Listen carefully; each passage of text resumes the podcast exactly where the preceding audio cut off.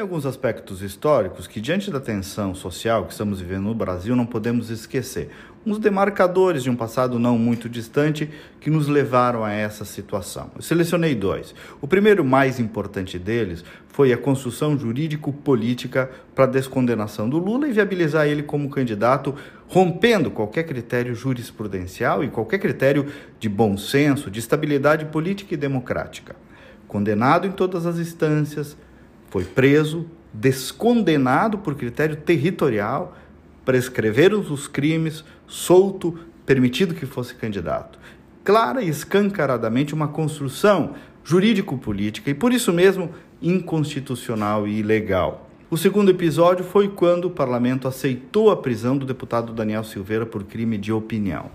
Por mais abjetas que tenham sido as palavras desse moço, e foram mesmo, talvez ele até devesse ser caçado por isso, mas no momento em que um poder manda prender um deputado por uma opinião, e pior, no momento em que esse poder aceita a prisão por opinião de um dos seus integrantes, ali se rompia uma garantia sagrada e constitucional da atividade parlamentar que é um parlamentar poder dizer o que pensa. Artigo 53 da Constituição está lá limpo, cristalino, o deputado é inviolável por quaisquer das suas opiniões, quaisquer, quaisquer.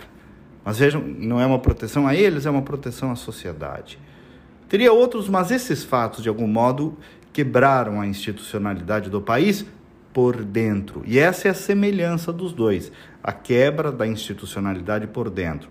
No primeiro caso, o Lula teve um rito processualístico, dando aparência formal a todo aquele teatro. No segundo caso, da prisão do deputado, igualmente os ritos foram seguidos. Então, esse é o ponto. Não dá para avaliar a história apenas pelo seu formalismo, pela sua aparência. Quem olhar assim não estará entendendo, por exemplo, que, atenção para isso, muitas ditaduras foram criadas por dentro, por dentro das franquias democráticas, por dentro do sistema, por dentro das instituições.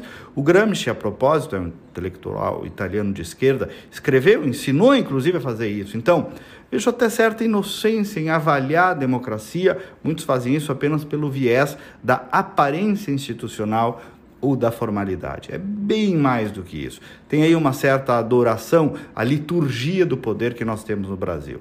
Muito cuidado quando o próprio formalismo é usado justamente para destruir a formalidade democrática e institucional do país. A política não pode ser avaliada só pelas aparências. Bom final de semana, até segunda-feira e vamos com fé.